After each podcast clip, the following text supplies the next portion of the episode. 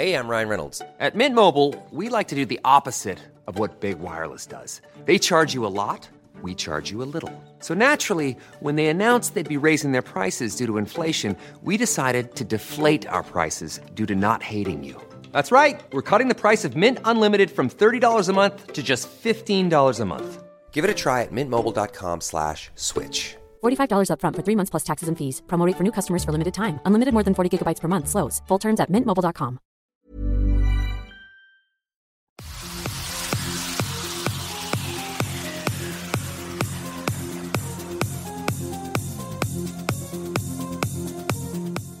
Salut Olivier, alors je te reçois en tant qu'invité euh, invité euh, Facebook. Tu es quelqu'un qui est euh, avec qui j'échange sur Facebook depuis euh, pas mal de temps. Je me suis dit que ça pourrait être sympathique de, discuter avec toi. Alors on avait un désaccord et ce désaccord me paraissait intéressant pour la communauté YouTube et même pour la communauté Facebook qui voudrait regarder cet échange. C'est que tu nous disais, alors tu préciseras hein, pour pour, euh, pour affiner en fait ta pensée, mais en gros le désaccord entre nous était que euh, pour toi euh, l'idéologie gauche-droite euh, est invalide, n'existe plus ou euh, en tout cas n'a plus de pertinence aujourd'hui. Et moi, j'émettais l'avis contraire, en fait, de, du fait que pour moi, être de gauche et être de droite, voire être d'extrême gauche ou d'extrême droite, eh bien, ce sont des choses différentes et que ces choses-là existent encore et que ces idéologies-là ont encore un sens, en tout cas pour moi. Et donc voilà, et eh ben, ce sera le, sujet du débat d'aujourd'hui. Et donc du coup, je te laisse te présenter, puis ensuite euh, préciser ta pensée peut-être. Donc, je m'appelle Olivier Auxerre, j'ai 44 ans environ. Je me considère avant tout comme un citoyen du monde et citoyen français, j'y reviendrai. Et je me considère comme avant tout respectueux des vérités historiques. Donc ça, c'est mon prisme de compréhension du monde pour ensuite y appliquer ce que l'histoire, la géopolitique et les partis politiques se grèvent dessus. D'accord. Ok, sans aucun problème. Alors, eh ben, écoute, on va rentrer directement dans le vif du sujet. Alors, du coup, pourquoi est-ce que euh, tu invalides de fait les, euh, les idéologies politiques qui ont jusque-là fait euh, fait la France, j'ai envie de dire, en tout cas fait le clivage politique français, puisque euh, on avait jusqu'à maintenant une gauche et une droite. Alors, à la fin, il est clair, et c'est d'ailleurs à mon avis ce qui a fait exploser le clivage, il est clair que euh, ces dernières décennies, la gauche et la droite menaient, en tout cas au niveau économique, la même politique, une politique alignée sur euh, sur l'Europe, une politique alignée sur ouais cette envie de euh, de, de, cette envie de l'Europe, c'est-à-dire d'avoir un grand marché avec euh, un grand un grand marché de libre échangisme économique. Euh, voilà. Donc c'est vrai que la gauche modérée, le PS et, et l'UMP à l'époque, aujourd'hui LR, menaient au niveau économique des politiques qui étaient très similaires. Certains étaient un peu plus durs que d'autres. Euh, mais somme toute, ça revenait à peu près à la même chose. Ils étaient d'accord sur l'essentiel. Ils étaient d'accord sur l'économie de marché. Ils étaient d'accord sur le fait que, eh bien, les entreprises étaient le cœur battant de toutes les, enfin, de toute la société et que c'était l'alpha et l'oméga de notre culture aujourd'hui. Euh, on était également dans cette euh, religion de la croissance positive. Ils étaient d'accord également là-dessus et sur le fait que voilà, sur le fait qu'avoir une croissance, euh, une croissance euh, exponentielle dans un monde fini, euh, eh bien, c'était quelque chose qui était pour eux possible et qui était, voilà. Donc là-dessus, ils étaient d'accord. On, est d'accord là-dessus. Il y avait des, au niveau sociétal, il y avait quand même des différences entre le PS et l'UMP, hein, entre le PS et LR en tout cas maintenant. Euh, donc voilà, on avait également tout le spectre politique. Je vais pas rappeler, hein, tout le monde sait ce qu'est euh, l'extrême gauche, euh, voilà, le, le, PCF, le Parti communiste français. Tout le monde sait à peu près ce qu'est l'extrême droite également. Voilà, donc ben, je te laisse nous expliquer du coup, après avoir un peu planté le décor, qui, qui, est le mien en tout cas, je te laisse expliquer en quoi tout cela serait aujourd'hui invalide. Je résume. Il y a effectivement, tu as marqué un point à une logique, une cohérence entre les partis politiques, leurs adhérents, leurs électeurs, leurs CSP euh, amis, puisque la droite est très souvent réputée le parti du patronat, en faisant simple, éventuellement des entrepreneurs, alors que la gauche était dite le parti des ouvriers, des classes populaires et laborieuses, ce qui était à peu près vrai jusque ce qu'on arrive à la Cinquième République et ensuite jusqu'à ce qu'il y ait, je la fin de la guerre froide officielle, c'est-à-dire la destruction du mur de Berlin. Donc 80. Mais voilà, donc ça c'est les, euh, les répercussions officielles qui font date et que je ne nie pas. Ce que moi je nie, c'est qu'aujourd'hui ce spectre ne soit autre chose qu'un faux tableau de bord. Donc, euh, en théorie, le peuple est souverain d'après la constitution gaulliste souverainiste française, et les fils ont été coupés et euh, raccordés à l'insu de la perception du peuple français.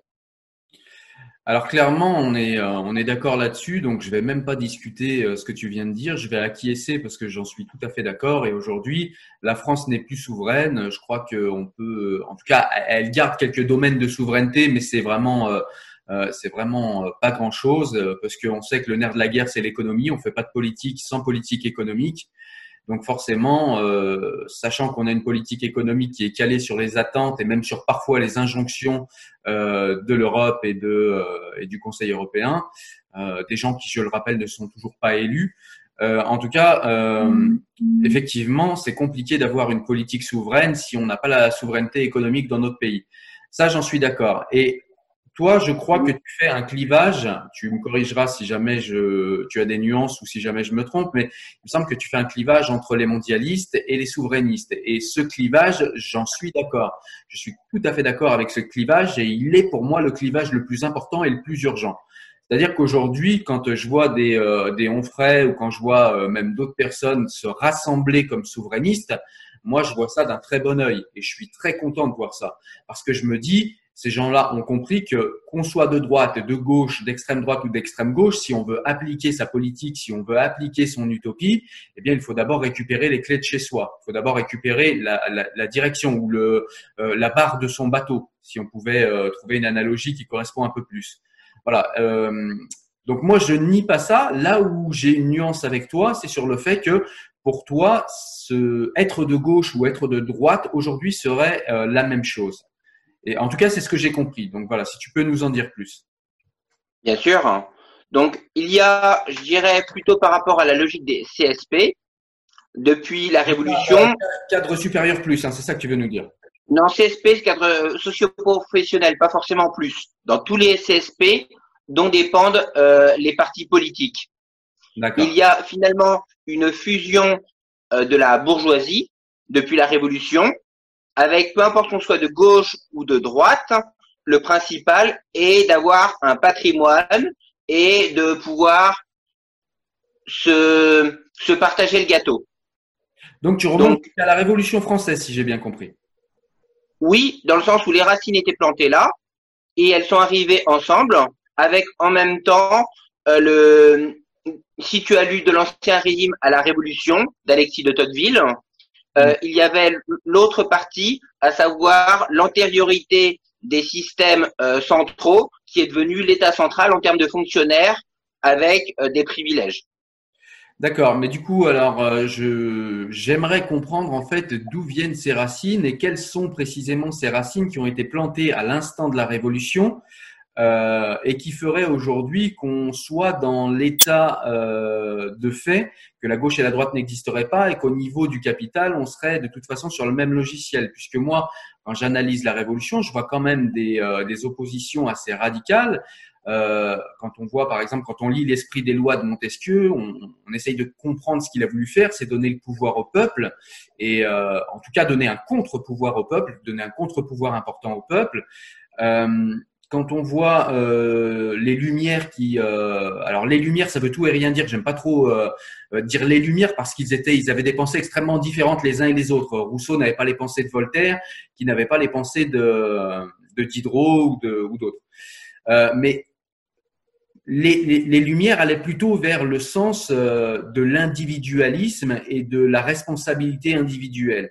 Donc c'est des gens, enfin c'est des gens qui avaient, qui allaient vers l'extension des droits humains. Donc c'est à ce titre-là que moi je les classe un petit peu plus à gauche qu'à droite, même si effectivement on trouve des gens qui étaient euh, au niveau euh, au niveau financier, euh, comme Voltaire, qui ne s'en cachait pas, qui qui étaient des gens qu'on aurait pu éventuellement classer à à droite. Mais clairement, ces gens étaient quand même pour une redistribution massive des richesses, qui n'était pas le cas sous la monarchie absolue. Et donc, c'était un petit peu euh, liberté, égalité, fraternité. C'était un petit peu le, comment dire, la, la boussole de l'époque. Et du coup, je comprends pas ce qui, à ce moment-là, mais tu vas nous l'expliquer, ce qui, à ce moment-là, en termes de graines, tu nous disais, ou de racines, euh, a été planté et qui nous mettrait en fait dans euh, la situation dans laquelle nous sommes aujourd'hui.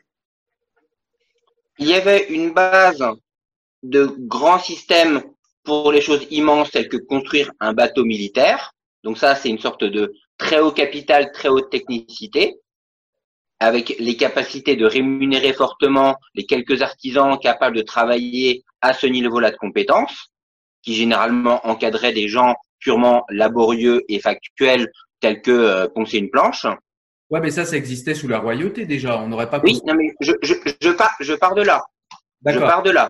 Et d'autre part, il y avait des gens qui s'étaient détachés de la terre pure agricole pour devenir des entrepreneurs urbain, voire un, une bourgeoisie euh, d'origine agricole ayant les fonds pour investir sur autre chose. Hmm. Et ceci a fusionné vers une envie d'avoir et une sécurité financière et une capacité d'entreprendre et l'envie progressive euh, que la corbeille dirige l'État. Je vous crois que tu connais la citation.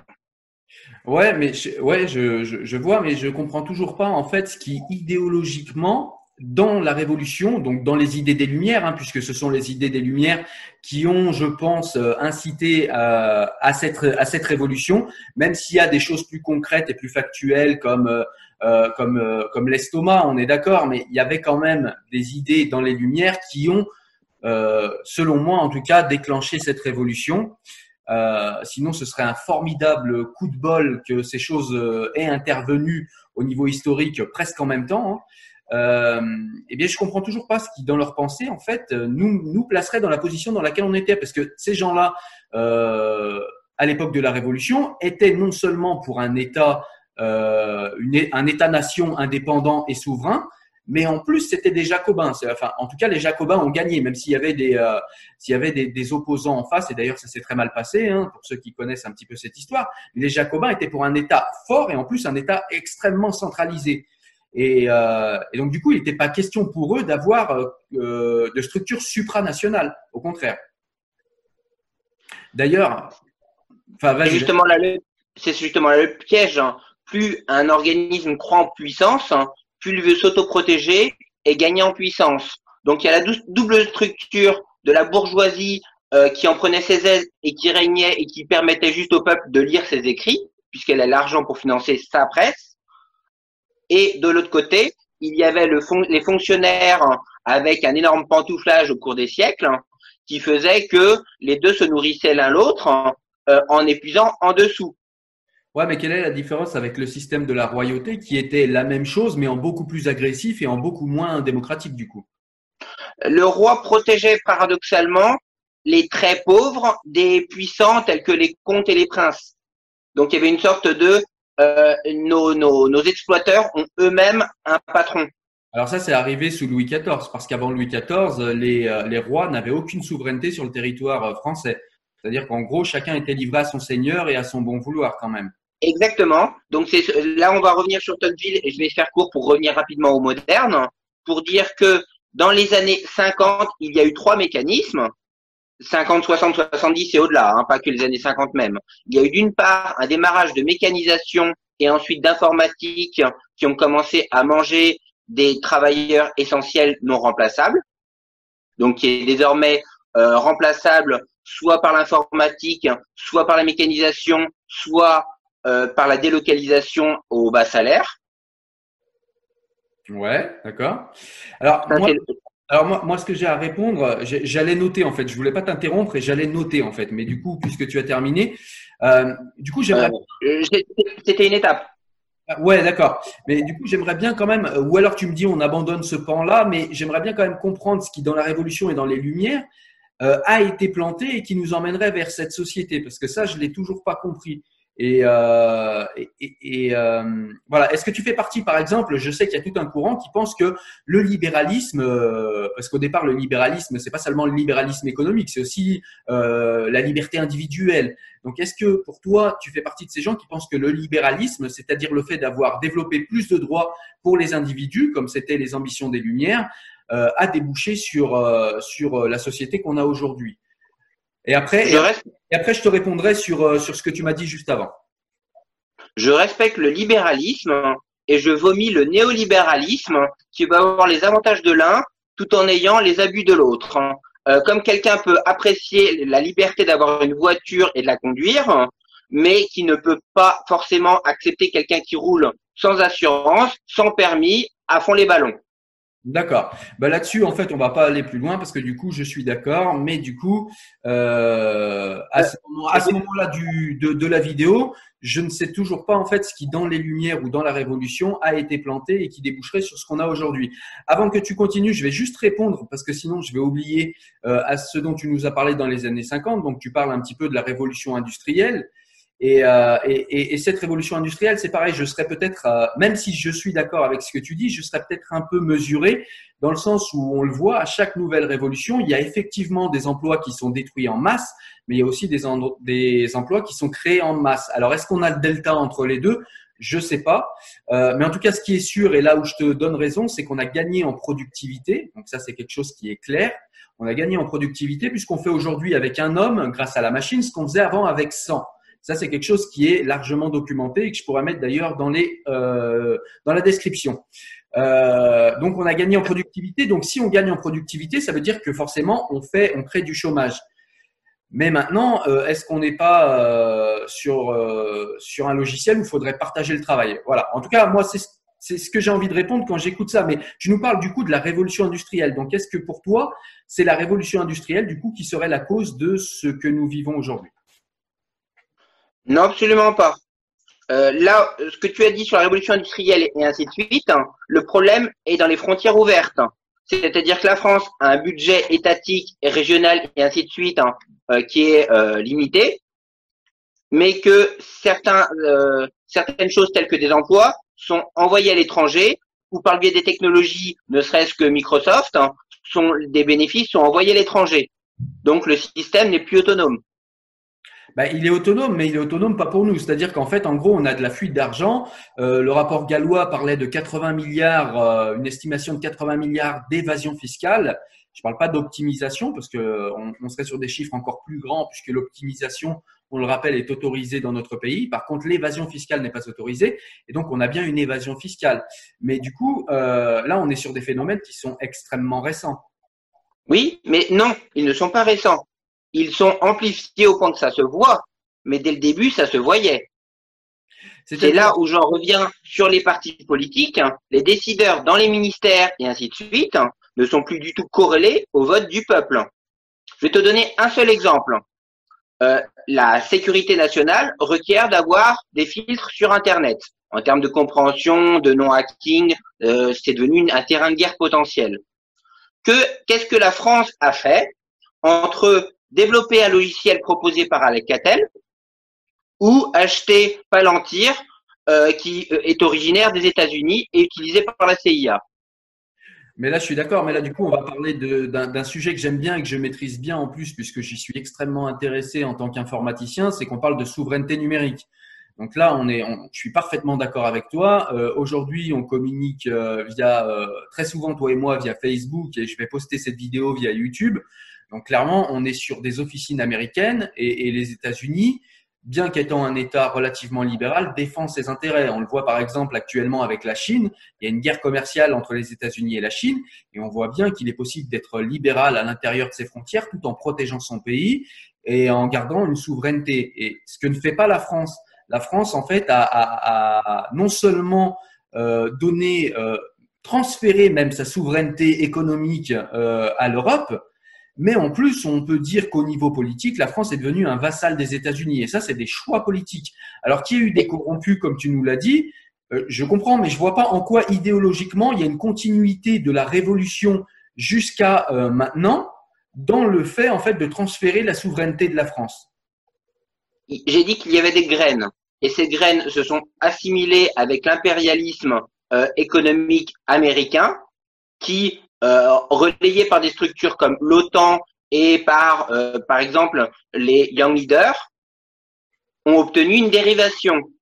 La graine est dans le fait que le citoyen euh, bourgeois français moyen, en tant que classe, tient à son patrimoine, à son budget, et absolument pas à son patriotisme. C'est ça la graine de l'individualisme euh, néfaste, là où un banquier américain aura son petit drapeau américain. Le, la caste supérieure euh, bourgeoise, que De Gaulle d'ailleurs l'avait reconnu, qu'elle avait perdu son patriotisme. Ouais, mais là, du coup, on parle de, toujours pareil, on parle de problème de patriotisme, et là, je vais être complètement d'accord avec toi. Euh, on a, on a un vrai patriotisme en France où c'est presque honteux de sortir le drapeau français. Mais du coup, la société américaine et la société européenne ont les mêmes bases idéologiques. C'est-à-dire qu'il ne faut pas qu'on oublie que les Américains sont des anciens Anglais, des anciens Français et des anciens Européens. C'est-à-dire que ces gens-là viennent de chez nous. Et qu'est-ce qui fait D'ailleurs, ils vivent en démocratie. Ils ont même une démocratie qui est plus démocratique que la nôtre. C'est-à-dire que chez nous, on est en République démocratique, ce qui est quand même pas la même chose, surtout avec la Cinquième République, que leur démocratie à eux. Et ce qui veut dire qu'eux ont des droits beaucoup plus étendus dans leur pays et ça ne les empêche pas de défendre leurs intérêts euh, souverains et leurs intérêts économiques euh, patriotiques. Pourquoi est-ce que nous, Français, ça nous empêche euh, de faire cela? C'est ça que je ne comprends pas. Ça, c'est très simple. C'est que les cadres ministériels et autres sont littéralement achetés. C'est-à-dire qu'au lieu d'avoir une opposition globale entre souverainistes et mondialisés, il y a aujourd'hui pour les partis dirigeants mondialisés ou mondialisés. Euh, que je sache, hein, Monsieur Macron est un young leader qui est venu grâce au Parti socialiste euh, en tant que ministre, euh, alors que Nicolas Sarkozy est un young leader officiellement de droite. Dans les deux cas, ils ont favorisé les intérêts américains et ce n'est pas François Hollande qui a annulé une vente de bateaux stratégiques à Poutine qui fera diversion. Mais là, là on, est, on est entièrement d'accord tous les deux, c'est-à-dire qu'on a une classe politique française qui est clairement achetée, corrompue et qui ne défend plus du tout nos intérêts nationaux, et ça depuis très longtemps. Et ça, enfin, quand je dis depuis très longtemps, moi, je suis euh, peut-être remonté euh, jusqu'à euh, jusqu'à Jean Monnet, mais euh, on peut peut-être même aller un petit peu plus loin. Mais ce que je veux dire, c'est que euh, donc là-dessus, on est d'accord. Donc là-dessus, pas de débat. Mais du coup, je ne comprends pas toujours ce qui avait planté dans la, dans la Révolution française qui a abouti à cette corruption plus qu'ailleurs.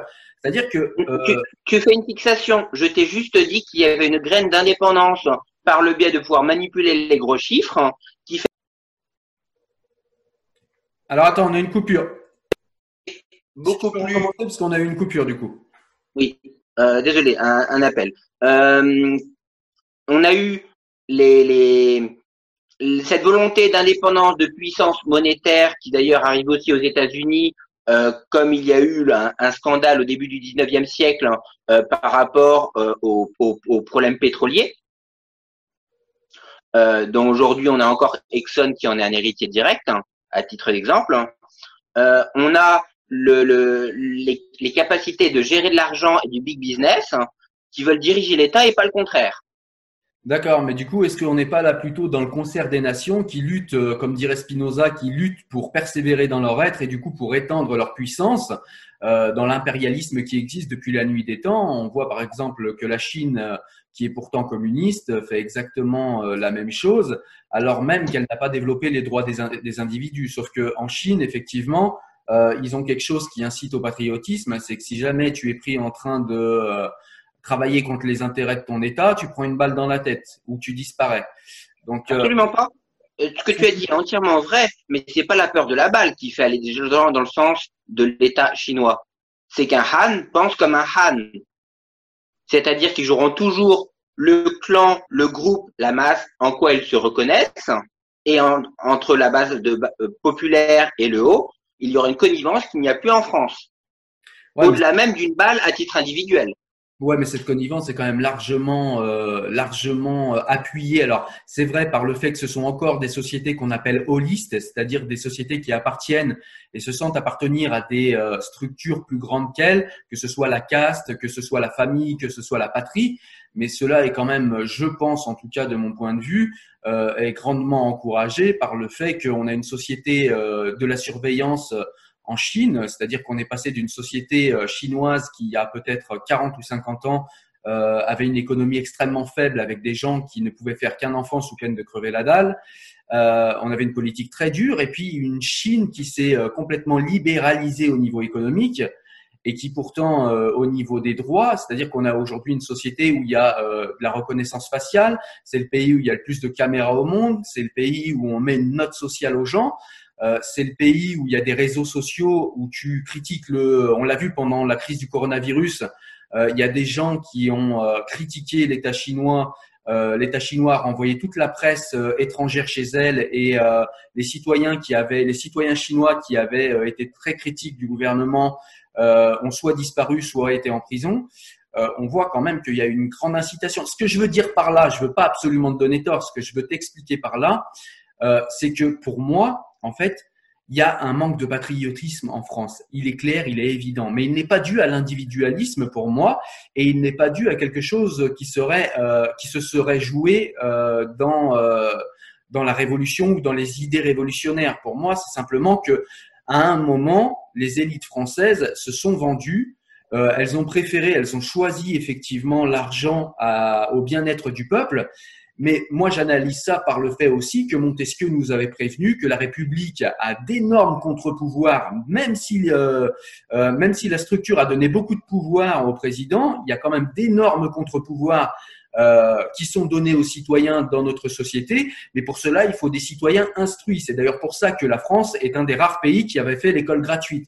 C'est parce que si le citoyen est instruit, le citoyen connaît ses intérêts et le citoyen défend ses intérêts. Et il a au niveau des structures, euh, des structures politiques, les moyens, l'associatif, euh, l'assemblée, etc. Il y, a, il y a tout un tas de contre-pouvoirs possibles, le droit de grève, le syndicalisme.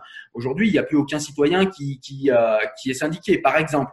Euh, c'est-à-dire que le français ne s'investit pas en fait de ses contre-pouvoirs parce qu'il est abruti, parce qu'il a été abruti aussi, mais il s'est abruti lui-même. Euh, je veux dire, au pays de la médiathèque gratuite, au pays de l'Internet à 20 boules, qui peut même, quand vous êtes au RSA, être payé par la mairie, qu'on ne dise pas qu'on ne peut pas s'instruire en France. On peut le faire.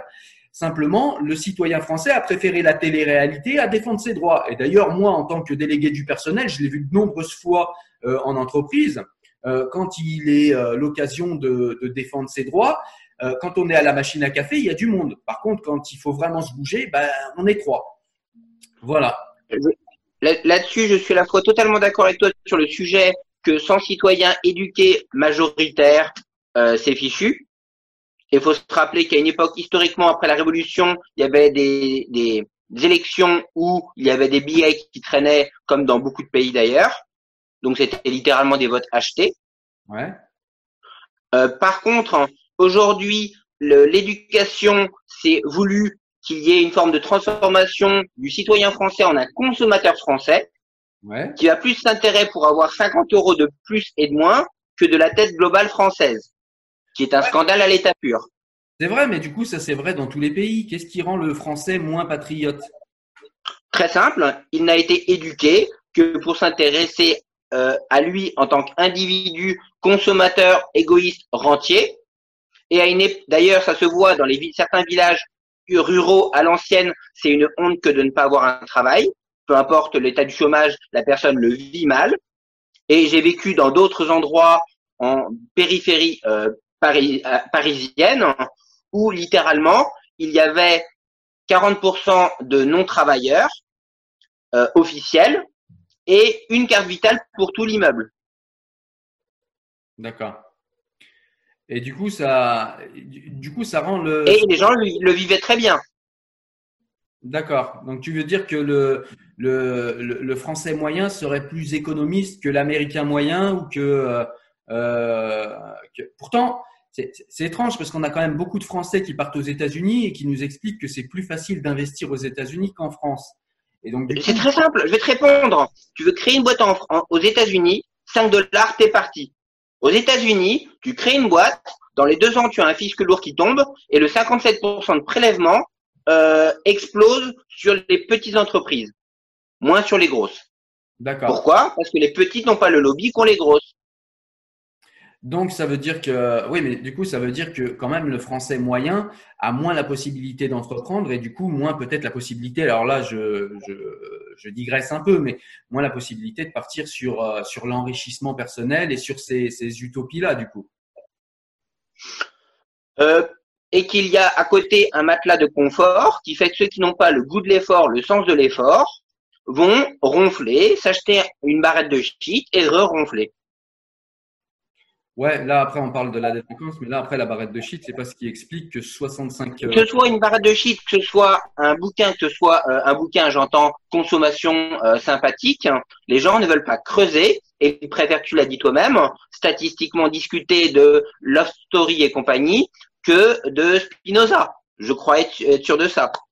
Oui, je, je, suis sûr de ça aussi, mais moi, ce que je ne comprends pas, c'est en quoi le phénomène est plus important, en quoi et pourquoi le phénomène serait plus important en France qu'ailleurs. Et, et, et, pourquoi, en fait, qu'est-ce qui fait dans notre histoire? Alors, selon toi, je suis désolé, j'y reviens, mais parce que j'ai toujours pas compris. Selon toi, il y aurait quelque chose dans la Révolution qui ferait qu'on a quelque chose de spécifique en France qui nous rendrait Non, plus patrie que les autres? Nuance, il y a eu un potentiel de pensée par soi de la bourgeoisie née à l'époque de la Révolution, qui s'est débarrassé de la contrainte royale et qui ensuite s'est laissé acheter par différentes choses. À une époque, la peur du communisme, qui aurait explosé la bourgeoisie, et à la fin de la guerre froide, il y a eu un mépris et une délocalisation qui a tué la classe populaire laborieuse quantitative. Ouais, c'est vrai, c'est une analyse. Par contre, c'est vrai que euh, je suis d'accord, mais ce, c'est pour moi une tautologie que de dire que quand on donne plus de droits aux gens, bah, ils peuvent en faire le pire comme le meilleur. Et, et c'est vrai que et c'est vrai que mais, mais, celui qui est responsable n'est pas celui qui donne plus de droits. Celui qui est responsable, c'est celui qui s'approprie mal les droits. C'est-à-dire, par exemple, aujourd'hui, euh, on pourrait dire que le féminisme a donné plus de droits aux femmes, et c'est une bonne chose. Maintenant, parfois, il est certaines femmes qui font n'importe quoi de ces droits, mais c'est pas la faute des féministes, c'est la faute de ces femmes en particulier. Je répondrai que pour moi, un droit n'est compréhensible qu'en fonction du devoir qu'il occasionne. S'il y a qu'un droit ou qu'un devoir, il y a un abus. Si les deux sont corrélés, on peut construire dessus.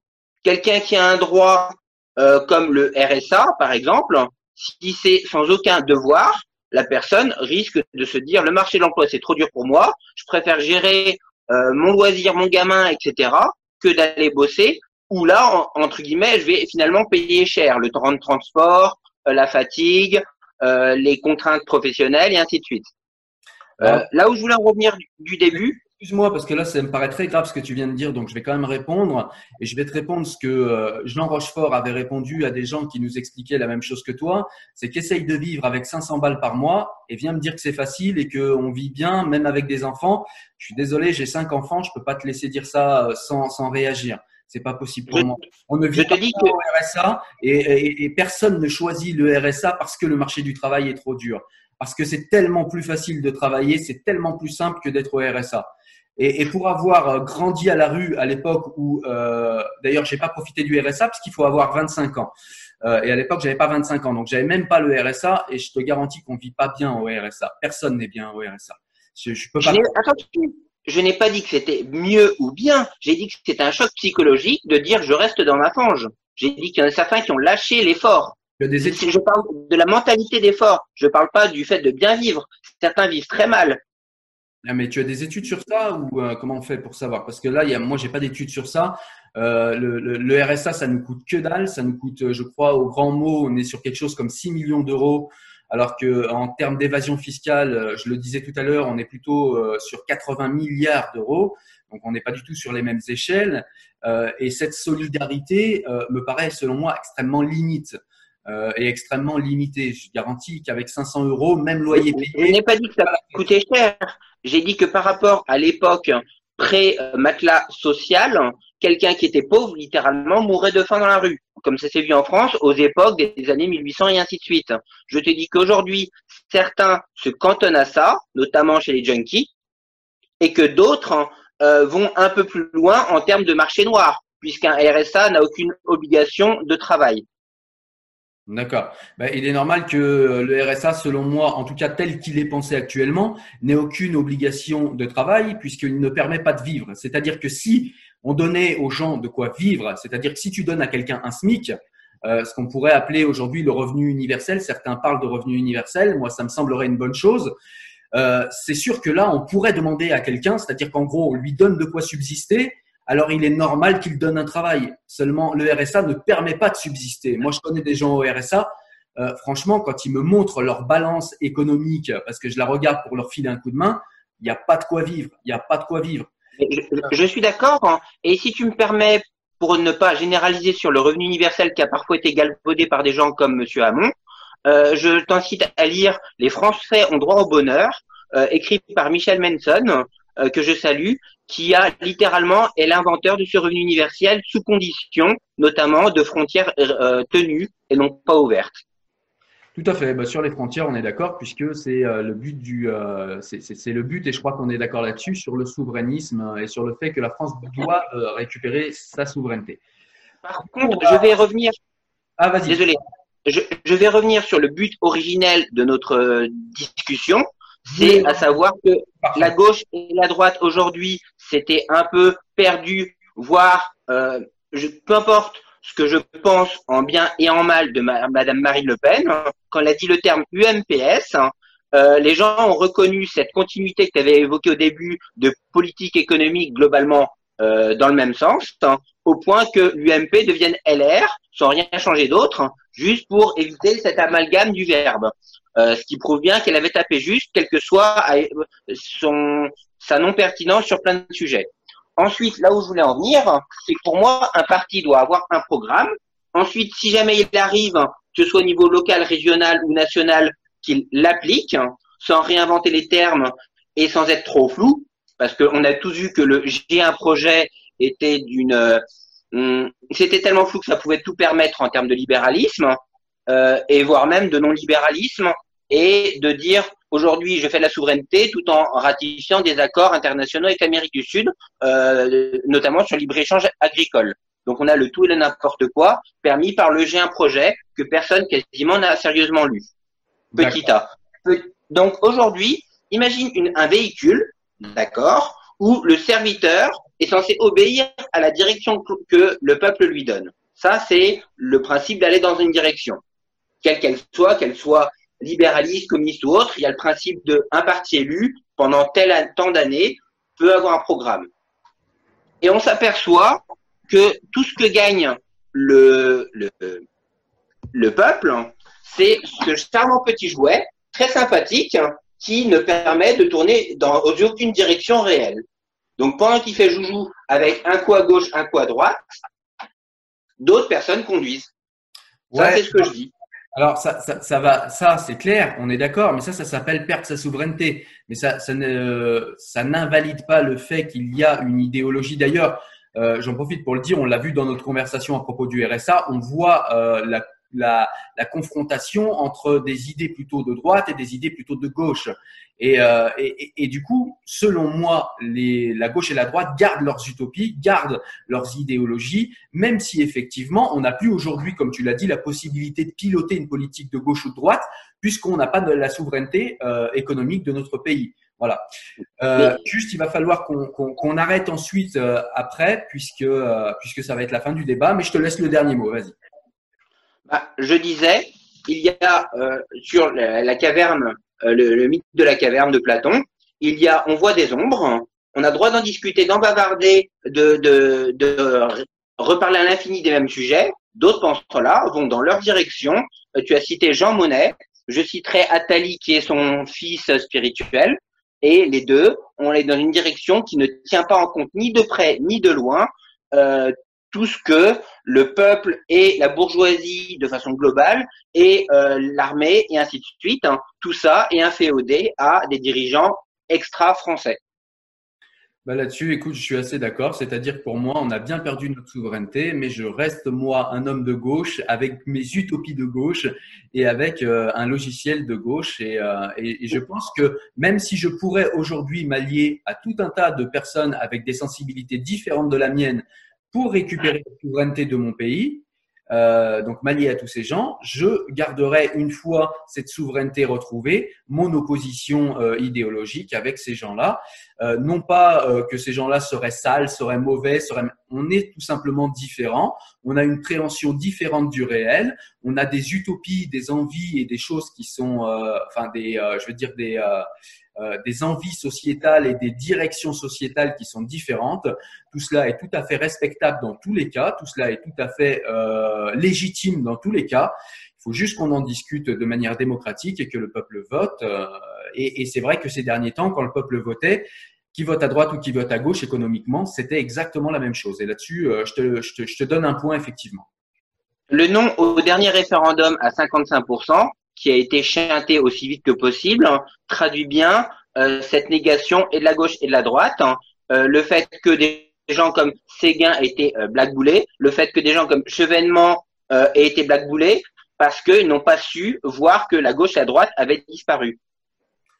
Oui, mais on, reste sur le même truc, c'est-à-dire que pour elles ont factuellement, factuellement dans les partis politiques disparu, mais il reste des gens et des intellectuels avec une pensée de gauche et des gens et des intellectuels avec une pensée de droite. Mais effectivement, au niveau des partis politiques, eh bien, on ne s'y retrouvait plus. Et c'est pour ça que les gens ont voté pour euh, j'ai un projet ou pour les extrêmes parce que euh, parce qu'ils se disaient ben on voit plus la différence entre l'UMP et le PS donc du coup on va voter plus à gauche pour ceux qui votaient à gauche et plus à droite pour ceux qui votaient à droite. D'ailleurs on a des gens de LR qui sont partis au Rassemblement national et puis on a des gens du PS qui sont partis à la France insoumise ou au Parti communiste français. Ce qui ce qui ce qui démontre cela. Enfin voilà en tout cas, c'est ce que j'en pense moi. Est-ce que tu as, euh, je le demande à chaque fin d'entretien, est-ce que tu as des livres à conseiller aux personnes qui vont nous, euh, qui vont nous regarder? Il y a la loi du 3 janvier 1973 qui montre comment la dette a été réinventée euh, de l'intérieur vers l'extérieur. Mmh. Euh, ensuite, il y a différents livres que je pourrais citer, mais avant tout, je conseille globalement les livres d'histoire. D'accord. Écoute, bah, je te remercie. Je te, laisse je te souhaite une bonne journée. Je te dis à très bientôt, Olivier. Salut. Salut.